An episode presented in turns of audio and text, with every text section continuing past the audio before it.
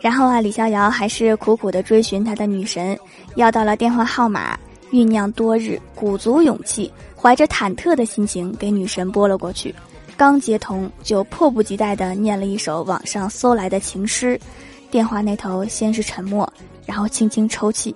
李逍遥正在心急如焚等待回答的时候，那头传来一个带着哭腔的男声：“老子单身三十多年，终于等到了一份表白。”可为什么是个大老爷们儿？被女神给忽悠了吧？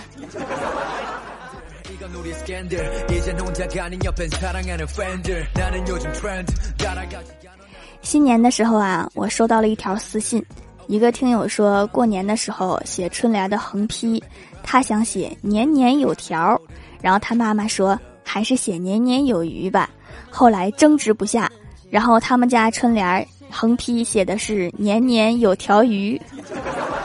收听完整版，请在喜马拉雅搜索订阅专辑《欢乐江湖》，薯条酱在等你哦。